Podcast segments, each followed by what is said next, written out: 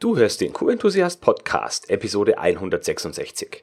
Heute spreche ich mit dir über das Leitbild meiner Firma Q-Enthusiast.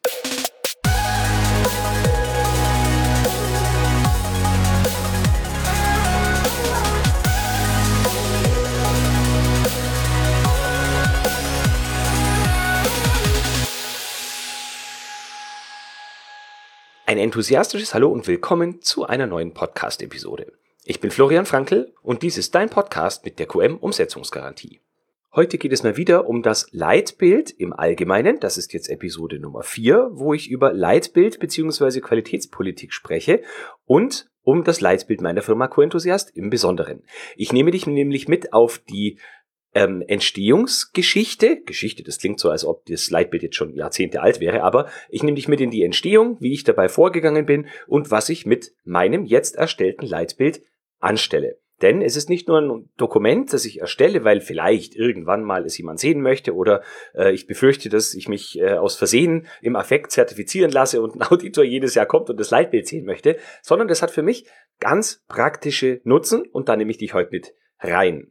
Ähm, diese Episode ist, sagen wir, relativ ich sage jetzt nicht oberflächlich, ich äh, erkläre schon immer zu den einzelnen Punkten etwas, aber wenn du noch mehr Details zum Thema Leitbild, vor allem in Verbindung mit den Anforderungen der ISO 9001 hören und dann auch sehen möchtest, dann lade ich dich zum entsprechenden YouTube-Video ein. Da gehe ich noch etwas detaillierter darauf ein. Je nachdem, wann du diese Episode hörst, ist das YouTube-Video noch nicht verfügbar.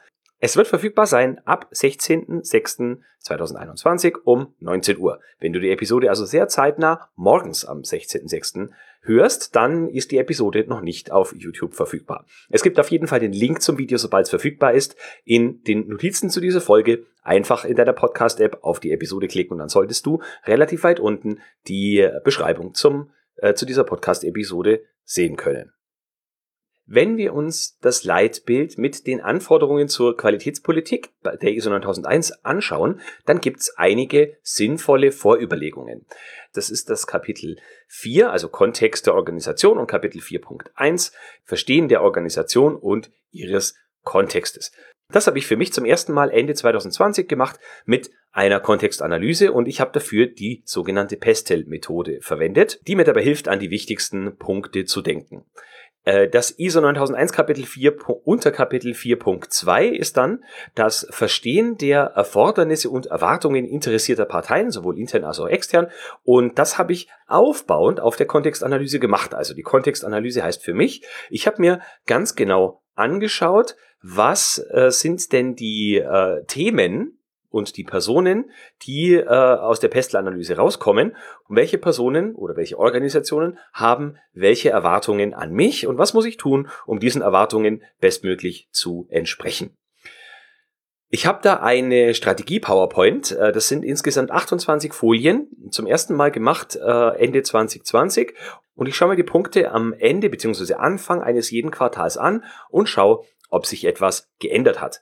Ob sich etwas geändert hat, heißt aber nicht nur äh, für den Fall, dass irgendein Auditor, der ja bei mir nicht existent ist, weil ich kein zertifiziertes Unternehmen bin, ähm, mal kommt und sich's anschaut, sondern es hat für mich halt praktischen Nutzen. Ich weiß genau, ob sich Themen verändert haben, ob Themen wichtiger wurden. Zum Beispiel ist natürlich eines der rechtlichen Themen, das da steht, DSGVO. Und die DSGVO kann sich in der Priorität verschieben. Sie kann wichtiger werden oder weniger wichtig werden. Hängt davon ab, in welche Richtung sich meine Firma entwickelt und auch in welche Richtung sich Datenschutzvorgaben in Deutschland und Europa entwickeln. Oder wenn ich jetzt zum Beispiel auf die Idee käme, den Quality Success Workshop in einem Nicht-EU-Land anzubieten, dann hat es in Sachen Datenschutz möglicherweise eine andere Priorität und dann müsste ich entsprechend in der Kontextanalyse nacharbeiten. So, aber da möchte ich jetzt nicht zu detailliert drauf eingehen, es soll ja jetzt um das Leitbild gehen. Jedenfalls weiß ich an dieser Stelle jetzt, welche internen oder externen interessierten Parteien und Themen es gibt und welche Anforderungen die, mich, die an mich haben und was ich tun sollte, um diesen Anforderungen zu genügen. Das ist jetzt die Basis für ein Qualitätsleitbild oder eine Qualitätspolitik, so wie es viele Unternehmen aufbauen. Und das, finde ich, ist nicht ausreichend. Denn was für mich fast noch wichtiger ist oder was definitiv für mich wichtiger ist, ist die Kombination eines Leitbildes mit meinen persönlichen Werten als derjenige, der das Unternehmen ins Leben gerufen hat, beziehungsweise die Werte des Unternehmens an sich, wenn es jetzt, was im Moment Stand äh, Aufnahme des, der Episode nicht der Fall ist, mehr als eine Person und virtuelle Assistenzen wären. Ja, wie bin ich bei den Werten vorgegangen? Äh, wenn du den Podcast schon länger hörst, äh, länger verfolgst, dann weißt du, ich bin zertifizierter Nine-Levels-Berater. Das ist ein, eine Methodik zum Feststellen und Verändern von Wertesystemen von Menschen, Organisationen und Gruppen. Und äh, ich habe diesen Fragebogen für mich ausgefüllt und die für mich wichtigsten oder relevantesten Werte daraus extrahiert.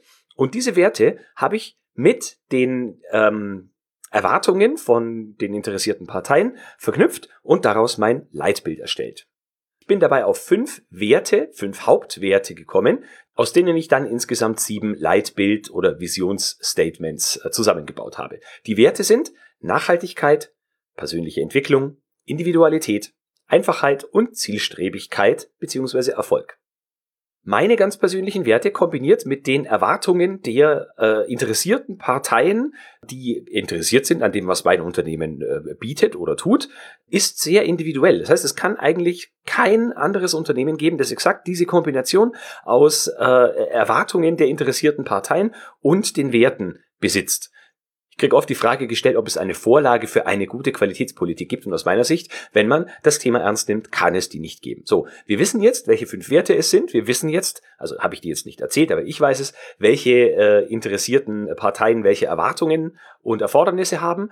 Und daraus habe ich mir erstmal einen Text, also einen Leitbild-Text gebaut. Mit dem möchte ich dich jetzt gar nicht äh, belästigen.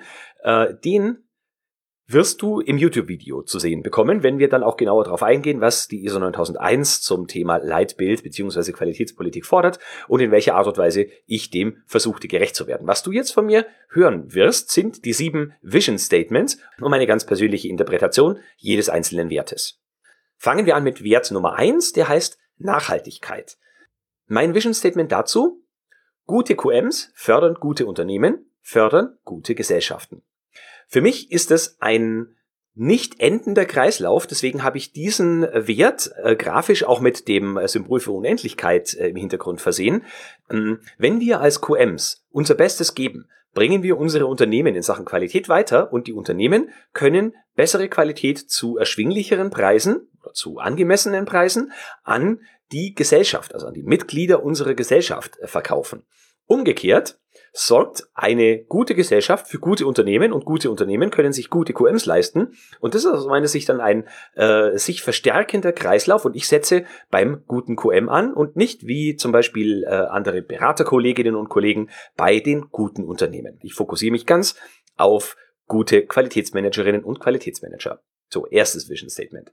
Zweiter Wert ist Fairness, der hat jetzt nicht zwingend was mit den für mich an oberster Priorität stehenden Werten zu tun, aber ich finde Fairness ist insgesamt ein Wert, der äußerst wichtig ist, wenn wir im wirtschaftlichen Leben miteinander arbeiten. Und nachdem äh, Co-Enthusiast ein und jedes Unternehmen äh, ein Teil des wirtschaftlichen und gesellschaftlichen Zusammenlebens ist, ist es mir einfach wichtig, dass weder meine Firma noch Firmen, die mit meiner Firma zusammenarbeiten, nur zu ihrem Vorteil und bewusst zum Nachteil anderer Unternehmen oder Parteien handeln. Und deswegen ist mein Vision Statement zur Fairness keine Ego-Trips oder faule Deals. Dazu gehört für mich auch, dass wir rechtliche, gesetzliche, behördliche Vorgaben einhalten. Wert Nummer drei, langfristiges Wachstum hat auch so ein bisschen was mit äh, Nachhaltigkeit äh, zu tun oder hat sehr viel mit Nachhaltigkeit zu tun. Und hier ist mein Statement, keine Business-Pornografie. Mit Business-Pornografie meine ich, dass es mir sehr wichtig ist, ähm, langfristig zu denken und zu handeln. Das heißt, der langfristige Erfolg sollte mir immer wichtiger sein als der kurzfristige Erfolg. Und das erwarte ich auch von Unternehmen, die mit mir zusammenarbeiten. Nur Kooperationen zu schließen, die im Moment wirksam und einträglich sind, aber langfristig keine Bedeutung haben, haben für mich auch keine Bedeutung. Mit solchen Menschen oder Unternehmen arbeite ich dann lieber nicht zusammen. Auch geht's mir darum, dass wir nicht Business-Theater spielen, also Business-Pornografie und Business-Theater, das kann man beides äh, äh, gleichermaßen sehen. Für mich ist ein typisches Business-Theater ähm, Mitarbeitergespräche, die keinen Wert haben. Oder Audits, so typische äh, Audits, wenn Zertifizierer, Zertifizierungsauditoren oder Kundenauditoren kommen, da spielt man gerne Business-Theater. Beide wissen, beide Parteien oder alle Parteien wissen, dass sie sich bescheißen, ähm, aber äh, des guten Friedens willen spielt man halt einfach mit. Das ist für mich Theater, das nicht gespielt werden sollte. Das meine ich mit äh, langfristiges Wachstum ist das nicht und deswegen sorge ich auch dafür oder äh, spreche auch mit Leuten, die im Quality Success Workshop teilnehmen, immer so, dass sie auch nicht nach diesen kurzfristigen Dingen streben. Wert Nummer drei, Individualität und Entwicklung. Mein Vision Statement, es zählt die beste Qualität, die du leisten willst und kannst. Ähm, Individualität heißt, Unternehmen sind sehr individuell, Personen sind sehr individuell. Trotzdem gilt es, dass wir die Interessen der Qualitätsmanagerinnen und Qualitätsmanager, also deine Interessen zum Beispiel, mit den Interessen deines Unternehmens in Verbindung bringen, denn nur so werdet ihr ein Team und könnt gemeinsam wirksam sein. Außerdem ist es mein Ziel als Qualitätsmanagement-Trainer und auch mein Ziel in der Arbeit mit meinem Team als Qualitätsleiter jetzt aktuell, dass ich die Leistung meines Teams und jeder einzelnen Person, die in diesem Team arbeite, arbeitet, äh, sukzessive erhöhe. Und zwar in die Richtung, in, diese, in die diese Menschen auch gehen wollen. Also wie wollen sie sich entwickeln? Äh, was sind ihre individuellen Stärken? Und natürlich auch Schwächen, wobei wir gerne lieber die Stärken betonen, als versuchen, die Schwächen irgendwie mittelmäßig zu machen. Ähm, und genau daran arbeiten wir. Also eine Zusammenarbeit mit mir, egal ob als Chef oder als QM-Trainer, ist immer äußerst individuell und darauf ausgerichtet, was du in letzter Konsequenz erreichen möchtest. Ich selbst schaue natürlich, wenn es um Weiterbildung oder auch um äh, Firmen geht, mit denen ich zusammenarbeite, dass meine eigene Individualität und meine eigene Entwicklung auch nicht zu kurz kommen.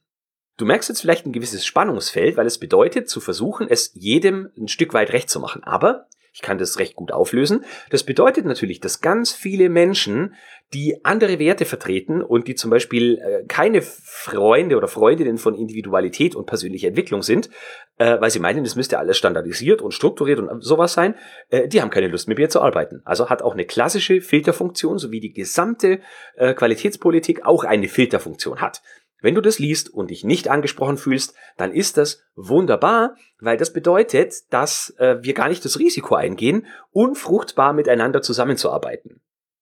Jetzt bin ich ein bisschen abgeschweift. Wir machen jetzt mal weiter mit dem Mission, äh, mit dem Vision Statement Nummer, äh, Nummer 5, nämlich äh, der Wert Zielstrebigkeit. Das habe ich jetzt hier negativ formuliert und sage, keine Nörgler, Jammerlappen und Ausredenerfinder. Ich habe lang genug mit und für Menschen gearbeitet, die nur nörgeln, die nur jammern und die immer Ausreden erfinden, warum etwas jetzt gerade nicht geht und später dann vielleicht auch nicht geht aus irgendwelchen Gründen oder vielleicht auch nie geht. Ähm, darauf habe ich keine Lust. Ich blocke relativ schnell ab, wenn ich merke, jemand nörgelt nur, stiehlt mir die Zeit, raubt mir Energie und will eigentlich gar keine Lösung für sein oder ihr Problem oder findet nur Ausreden. Lass dich da bitte nicht irritieren, wenn wir jemals miteinander telefonieren und ich relativ schnell zu einem Punkt komme, wo ich dich auch zu einer gewissen Entscheidung dränge. Ein Nein ist besser als keine Entscheidung. Nur diese Entscheidung müssen wir bewusst treffen, egal worum es geht, weil dann können wir später auch herausfinden, ob die Entscheidung gut war oder nicht war und dann entscheiden wir uns im Zweifel vielleicht wieder anders. Aber immer so halb schwanger ähm, ja, das finde ich ist unmöglich. Äh, man, man stiehlt sich da sehr viel Zeit und äh, gegenseitig sehr viel Zeit und Energie und darauf habe ich einfach keine Lust. Und es gibt genügend Menschen, die scheinbar darauf Lust haben, die können gerne sich in einen Raum setzen und miteinander klönen. Ich mag das nicht. Wert Nummer 6 sind, ist wieder eine Kombination aus Klarheit und Einfachheit. Mein Vision Statement, Klarheit und Einfachheit sind Queen und King. Queen und King habe ich jetzt nicht äh, umsonst hier gewählt. Äh, in der grafischen Aufbereitung, kannst du im YouTube-Video dann sehen, habe ich äh, die Schachfiguren König und Königin gewählt, weil es für mich tatsächlich so ist, äh, Klarheit und Einfachheit sind äußerst wichtig in der Zusammenarbeit und in der Kommunikation. Und so möchte ich auch, dass Menschen, die mit mir zusammenarbeiten, immer wissen, woran sie sind, was sie erreichen, wo vielleicht auch Grenzen liegen und äh, wenn ich mich für eine Lösung entscheiden kann, dann entscheide ich mich meistens für die Lösung, die einfacher ist. Wenn es geht, für alle einfacher. Wenn es aber nicht geht, dann einfacher für die Menschen, die mit mir zusammenarbeiten. Es gibt da so den Spruch, ich weiß jetzt aktuell gar nicht, von wem der ist, ähm, aber ich glaube, es ging da um, um entweder Bücher schreiben oder Artikel schreiben. Einer von beiden muss sich mehr anstrengen, der Autor oder der Leser. Und in dem Fall würde ich sagen, muss ich als Autor mich mehr anstrengen, damit es für die Konsumentinnen und Konsumenten möglichst leicht ist. Im ähm, im, im QM-Kontext, ähm, in der Zusammenarbeit im Quality Success Workshop zum Beispiel, heißt das, dass ich möglichst einfache Tools und Mittel nutze zum Kommunizieren und zum, äh, zum Umsetzen, ähm, damit einfach immer klar ist, was die Person tun soll, damit einfach immer klar ist, äh, ob das, was die Person jetzt ausprobiert hat, funktioniert hat oder nicht und was die nächsten Schritte sind. Als Qualitätsleiter bedeutet Einfachheit für mich, dass ich mehr Zeit und Aufwand äh, äh verwende, um es meinen Kunden möglichst einfach zu machen. Beispiel, wir kriegen eine Reklamation, die wir bearbeiten sollen, dann muss ich mir mehr Arbeit machen in der Bearbeitung dieser Reklamation, als der Kunde es muss. Weil stell dir mal vor, der Kunde, ob jetzt die Reklamation berechtigt ist oder nicht, ist völlig egal, aber der Kunde hat eine Erwartung an mich und die Erwartung lautet, das Problem nicht mehr auftreten zu lassen und einen Schaden zu minimieren. Und wenn ich dem Kunden jetzt mehr Arbeit mache in der Reklamationsbearbeitung, als ich selbst habe, dann habe ich einen kurzfristigen Erfolg, geht wieder zurück auf äh, die Business-Pornografie. Ich habe erstmal den Kunden ähm, los. Ich bin ihn erstmal los, kann mich um andere Dinge kümmern. Aber langfristig ist es der falsche Ansatz, weil der Kunde wird sich merken, wie ich mit ihm umgegangen bin und wie die, äh, das Unternehmen quasi mit den Kunden umgeht. Ähm, und das kann dann dazu führen, dass, wenn äh, es spitz auf Knopf steht, die Business-Entscheidung halt für eine andere Firma getroffen wird und nicht für unsere Firma. Es gibt nicht nur einen Kunden, der uns, also dem Unternehmen, für das ich jetzt noch als Q-Leiter angestellt äh, arbeite, Komplimente dafür gegeben hat, wie wir mit Reklamationen umgehen, obwohl es sich um Reklamationen handelt, wo vielleicht auch ein finanzieller Schaden entstanden ist. Klar ist, es wird nie so sein, dass immer alles super funktioniert. Es gibt immer mal Probleme, aber wenn es Probleme gibt, dann kann man wirklich auch viel in Sachen Vertrauen, Reputation und, und so machen, äh, wenn man Reklamationen ordentlich bearbeitet. Und das ist für mich das Beste, was aus einer Reklamation rauskommen kann, wenn es heißt, ja, das ist jetzt blöd gelaufen, aber wir haben den Eindruck, ihr habt super gekümmert, es ging total schnell, ihr habt das Ergebnis, das beste Ergebnis jetzt noch aus der Situation gemacht, äh, wart offen und transparent und ja, mehr, mehr geht nicht. Und das merken sich die Kunden und sie haben dann nicht Angst vor der nächsten Reklamation, sondern sie haben Vertrauen und sie wissen, selbst wenn mal was passiert, ähm, die Firma ist professionell und handelt so, wie man es von so einer Firma eben erwartet. Die sind ihr Geld wert. Wir wollen weiter mit der Firma zusammenarbeiten. So, das letzte Statement hat nichts mit äh, meinen Werten zu tun, also mit den, äh, den, den Werten an sich, so wie man sich das Wort Werte so vorstellt, sondern das ist meine ganz persönliche Vision und äh, es kann jetzt auch sein, dass du die überhaupt nicht teilen kannst. Das spielt für mich aber auch keine Rolle, vielleicht kannst du es auch. Ähm, meine persönliche Vision äh, besteht, oder das Statement besteht aus drei Worten, nämlich Nature, Urbanity und Space. Jetzt, da muss ich vielleicht ein bisschen was erklären. Ähm, ich bin der Meinung, dass wir als Menschheit nur unter zwei Voraussetzungen lebensfähig sind. Und zwar permanent lebensfähig, also über die nächsten 1000, 10.000, 100.000 Jahre hinaus. Und das ist, wenn wir eine gesunde Erde haben als Wiege unserer Zivilisation und da, da spielt dann das Thema Nachhaltigkeit mit rein. Und wenn wir uns darum bemühen, unser Sonnensystem zu verlassen, erstmal die Erde zu verlassen und auch das Sonnensystem zu verlassen. Ob jetzt das heißt, dass wir äh, andere Sternensysteme erkunden wollen, um andere Exoplaneten zu finden, oder ob wir irgendwann mal künstliche Habitate um die Erde erschaffen und mehr Generationenschiffe bauen, was auch immer es da gibt. Das mag jetzt sich für dich vielleicht wie Science Fiction anhören, aber diese Planspiele und Dinge gibt es tatsächlich und ich schaue mir da viele YouTube-Videos an, die mich unglaublich faszinieren, was alles möglich ist, wo wir Menschen eingeschränkt sind, was wir heute schon wissen, was wir nie wissen werden, finde ich unglaublich spannend und ich möchte das gerne mit äh, Wirtschaft und Qualitätsmanagement verknüpfen. Das heißt, ich möchte gerne vor allem Unternehmen und Menschen ansprechen, Kunden ansprechen, die sich auf das Thema Nachhaltigkeit äh, konzentrieren, egal ob das jetzt äh, soziale, ökonomische, ökologische Nachhaltigkeit ist, auch äh, was jetzt die, die Zivilisierung, also modernen Städtebau äh, und so weiter betrifft, ähm, und auch Unternehmen, die sich mit Raumfahrt beschäftigen.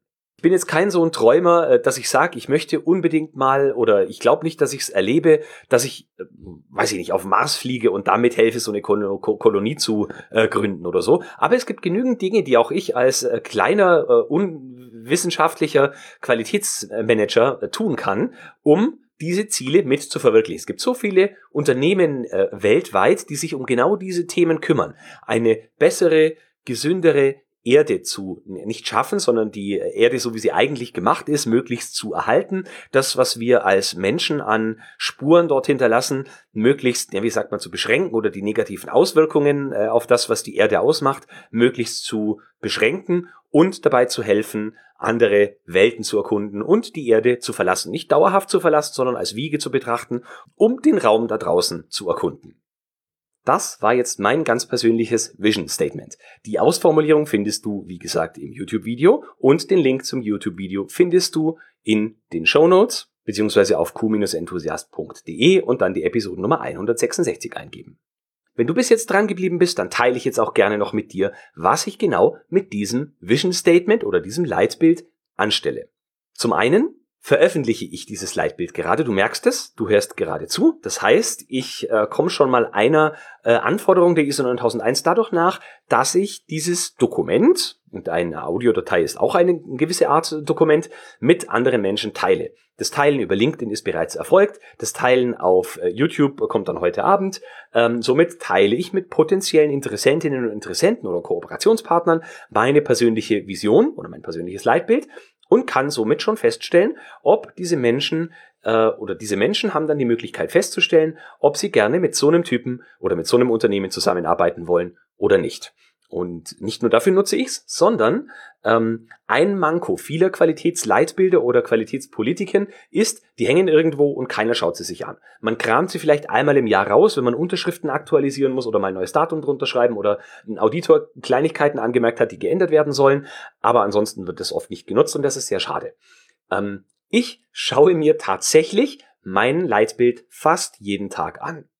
Jetzt schmunzelst du vielleicht, du denkst dir, ja klar, das muss er jetzt ja behaupten. Nee, ich muss das nicht behaupten, sondern ich behaupte das, weil es auch tatsächlich so ist. Ich habe nämlich ein Word-Dokument und dieses Word-Dokument besteht aus verschiedenen Teilen. Wundert dich nicht, wenn du mein Mausrad jetzt vielleicht hörst, ich scroll hier durch dieses Dokument. Und das erste, der erste Part ist tatsächlich die sogenannte Vision Map, so habe ich mir das genannt. Und das ist letztlich genau dieses Leitbild, das ich gerade mit dir äh, geteilt habe, mit den Ausformulierungen. Das ist der erste Punkt.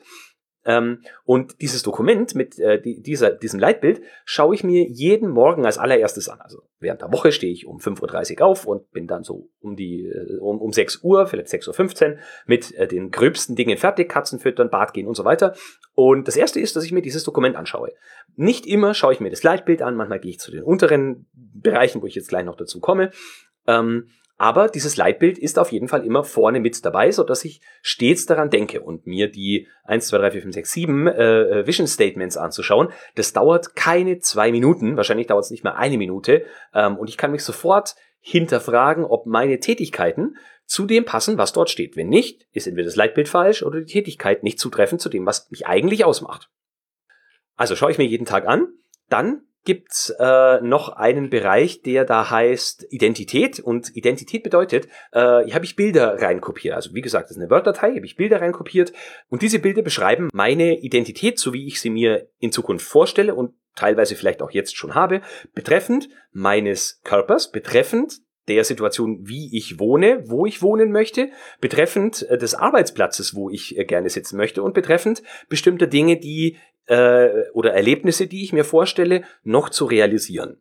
Identität. Warum mache ich das? Denkst du vielleicht jetzt, das ist aber ganz schön esoterisch.